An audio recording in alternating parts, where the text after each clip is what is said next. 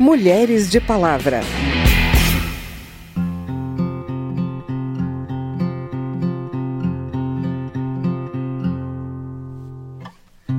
Ando devagar porque já tive pressa e levo esse sorriso porque já chorei demais.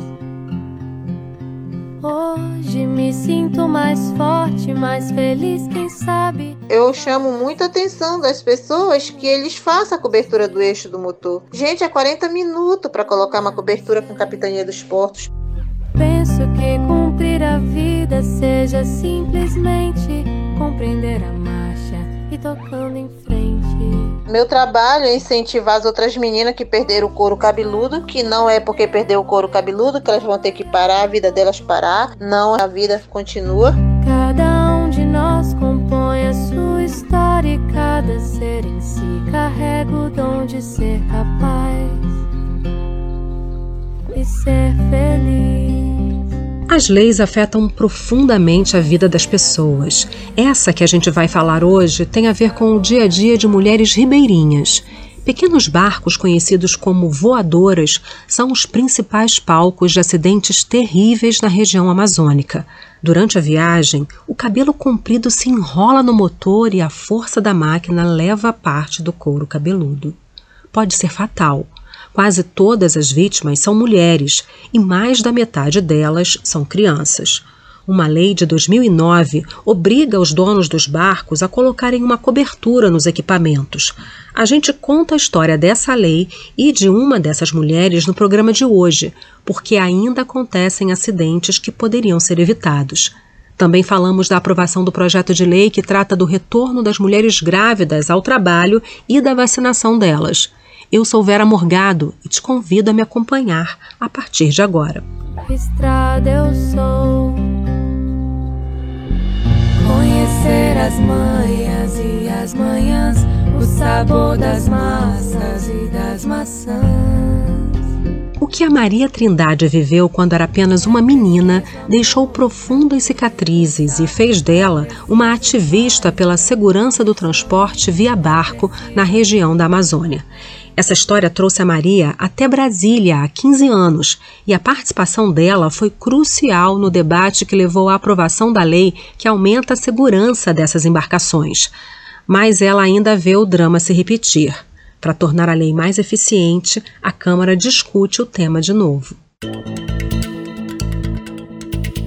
Uma simples viagem de barco meio de transporte muito utilizado no interior da Amazônia, pode se transformar em uma tragédia. Ao se sentarem próximos a motores e eixos, passageiros com cabelos compridos podem ter os fios enrolados nos equipamentos. A consequência é a perda de parte do couro cabeludo, conhecida como escalpelamento.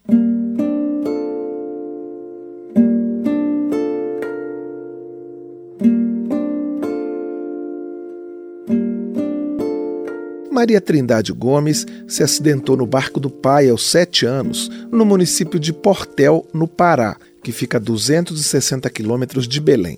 Ficou internada até os 15 anos e hoje, com mais de 50, se divide entre a confecção de perucas para mulheres que perderam parte do cabelo e palestras para estimular a prevenção a esse tipo de ocorrência.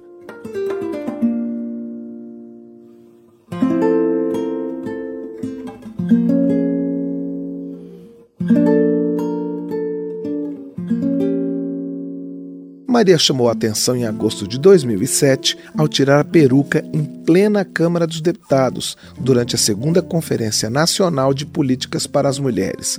Foi um gesto simbólico para sinalizar que as vítimas de escalpelamento precisavam de mais apoio. Em 2009, entrou em vigor uma lei que obriga os donos dos barcos a colocarem uma cobertura nos motores, eixos e em outras partes que possam trazer risco para os passageiros e a tripulação. Nas palestras que faz para a população ribeirinha, Maria Gomes lembra que a Marinha auxilia os donos de barco a instalarem a proteção. Eu chamo muita atenção das pessoas que eles façam a cobertura do eixo do motor. Gente, é 40 minutos para colocar uma cobertura com a capitania dos portos, prefeitos dos municípios, entre em contato com a capitania dos portos. É, é só mandar um ofício para eles, para eles irem fazer a cobertura que eles vão. Não custa nada para a prefeitura.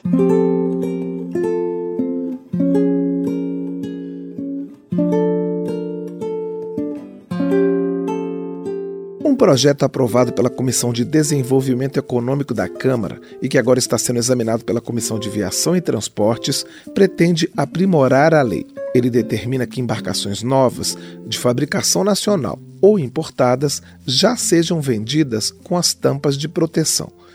O mesmo vale para os motores que sejam comercializados separadamente.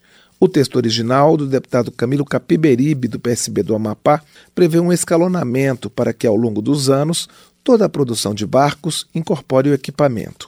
O relator da proposta na Comissão de Desenvolvimento Econômico, deputado Helder Salomão, do PT do Espírito Santo, acrescentou um dispositivo estabelecendo que 12 meses depois da sanção da lei, inscrições e registros só serão concedidos a quem tiver a proteção.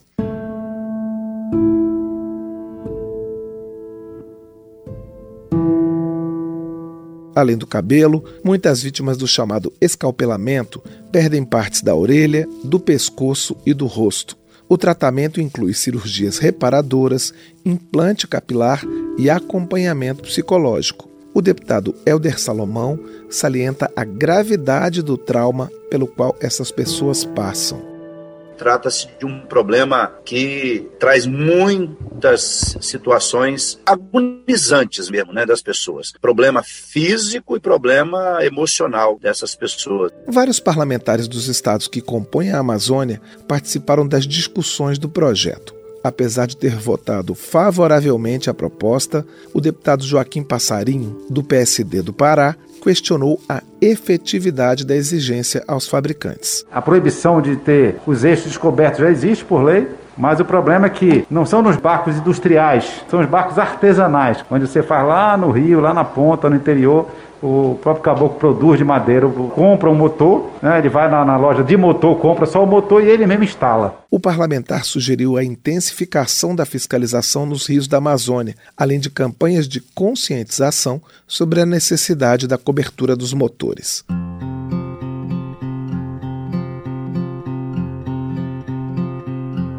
Maria Gomes, vítima de escalpelamento na infância, se empenha em melhorar a autoestima das mulheres que perderam parte do couro cabeludo em acidentes de barco. Meu trabalho é incentivar as outras meninas que perderam o couro cabeludo, que não é porque perdeu o couro cabeludo que elas vão ter que parar, a vida delas parar. Não, a vida continua.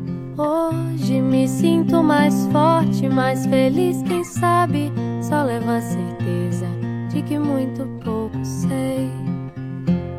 Eu me chamo psicólogo de mim mesmo. Quando eu tô chorando, eu mando eu mesmo. Cala, se cala. Como é que você vai falar para outras pessoas que você é uma mulher guerreira, que você venceu, você conseguiu? É preciso paz para poder sorrir. É preciso a chuva para florir. Ela reclama que o número de mulheres acidentadas que chegam aos hospitais não é divulgado e que o acesso às vítimas para o trabalho de apoio é difícil. Maria Gomes diz que um livro de fotografias sobre o tema está sendo preparado para servir de material de prevenção nas escolas da Amazônia.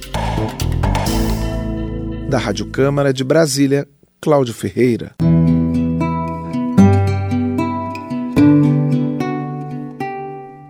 O dia 28 de agosto é o Dia Nacional de Combate e Prevenção ao Escalpelamento, mas os cuidados têm que ser constantes. Avise as autoridades se você souber que a lei que obriga a cobertura dos motores dos barcos está sendo descumprida.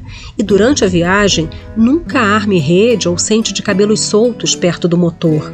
Evite usar colares e mantenha as crianças sempre junto de você. Outro tema que interessa as mulheres voltou a ser analisado aqui na Câmara. O repórter Antônio Vital explica como ficou o texto do projeto de lei aprovado no plenário que estabelece condições para a volta das grávidas ao trabalho presencial durante a pandemia. O projeto altera a lei aprovada em maio do ano passado que determina que as empregadas gestantes devem ficar em trabalho remoto sem perda salarial enquanto durar a pandemia. O projeto apresentado pelo deputado Tiago Dimas, do Solidariedade de Tocantins, foi aprovado pela Câmara em outubro e depois foi alterado pelo Senado. As mudanças feitas pelos senadores foram rejeitadas pelo plenário, a partir de parecer da relatora, deputada Paula Belmonte, do Cidadania do Distrito Federal. uma das mudanças propostas pelo Senado e rejeitada pela Câmara, impedia a volta ao trabalho presencial da gestante que optasse por não se vacinar. O projeto aprovado prevê que as gestantes que ainda não tiverem sido vacinadas podem permanecer em trabalho remoto. Ao mesmo tempo, prevê quatro hipóteses para a volta delas ao trabalho presencial, se essa for a decisão do empregador. De acordo com a proposta, as grávidas deverão voltar ao trabalho presencial depois do fim do estado de emergência de saúde pública, depois de estarem vacinadas, se houver interrupção da gestação ou se optarem por não se vacinar. Nesse caso, ela terá que assinar termo de responsabilidade. Isso também vale para aquelas mulheres que desempenham funções que não podem ser feitas de maneira remota. Nesse caso, elas poderão permanecer em casa até serem vacinadas, mas nesse período vão receber o salário maternidade no lugar de salário, até 120 dias depois do parto. A previsão de volta ao trabalho presencial das empregadas grávidas e a inclusão na lei da opção por não se vacinar foram muito criticadas pela oposição. Para a deputada Sâmia Bonfim, do PSOL de São Paulo, a volta das grávidas ao trabalho presencial é um risco. Depois de a gente ter conquistado tanto a vacinação quanto o direito a teletrabalho, agora querem admitir que as mulheres sejam forçadas, as grávidas, a trabalhar presencialmente sem a vacinação. Isso, na prática, significa colocar em risco a vida dessas gestantes e dos seus filhos. O papel do parlamento não é admitir que se torne lei algo que admita que a população brasileira não seja vacinada. A relatora do projeto, deputada Paula Belmonte, negou que a proposta obrigue grávidas com comorbidade a voltar ao trabalho. Ela defendeu a proposta como maneira de garantir o emprego das mulheres e tirar uma carga financeira dos empresários, que, de acordo com a lei em vigor, têm que continuar a pagar os salários para as empregadas afastadas. Ninguém está querendo colocar aqui mulheres para morrerem, muito pelo contrário, nós queremos é fazer com que essas mulheres, nesse momento, possam encontrar um emprego, possam voltar a trabalhar e possam continuar produzindo. Nós estamos falando aqui do microempresário que muitas das vezes tem uma funcionária e aquela funcionária não pode ser substituída. Então, nós precisamos também atender esse microempresário, esse pequeno comerciante, porque nós sabemos que, infelizmente, a, a economia do país precisa de fortalecimento.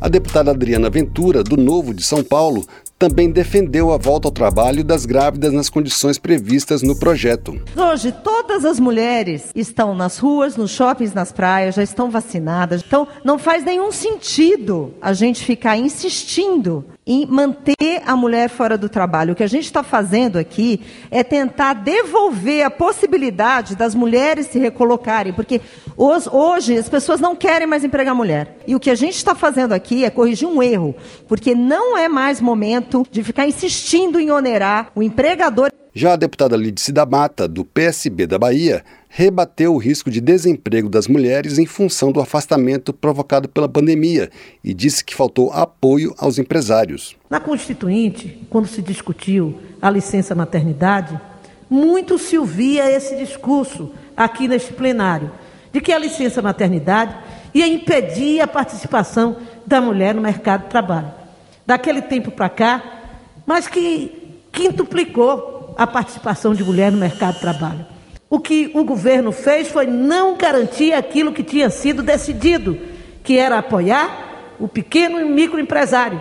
O projeto que estabelece condições para a volta ao trabalho presencial das grávidas segue para a sanção presidencial. Da Rádio Câmara de Brasília, Antônio Vital. Estrada eu sou Conhecer as manhas e as manhãs O sabor das massas e das maçãs e esse foi o Mulheres de Palavra. A gente ouviu nesse programa Ana Vitória com a música Tocando em Frente, de Almi Sáter e Renato Teixeira, e a canção Todo o Sentimento, de Chico Buarque e Cristóvão Bastos, no violão de Conrado Paulino. A produção foi de Cristiane Baker, trabalhos técnicos Tony Ribeiro, reportagem Cláudio Ferreira e Antônio Vital. Se você quer sugerir um tema para o programa, o e-mail é radio@câmara.leg.br e o WhatsApp é 61 999 78 90 80. O Mulheres de Palavra é produzido pela Rádio Câmara e transmitido pelas rádios parceiras em todo o Brasil, como a Rádio Câmara Paraty, da cidade de Paraty, no Rio. Quer conferir outras edições do programa? Vai lá no site radio.câmara.leg.br ou no seu agregador de podcast preferido. Tchau, até o próximo programa. Mulheres de Palavra.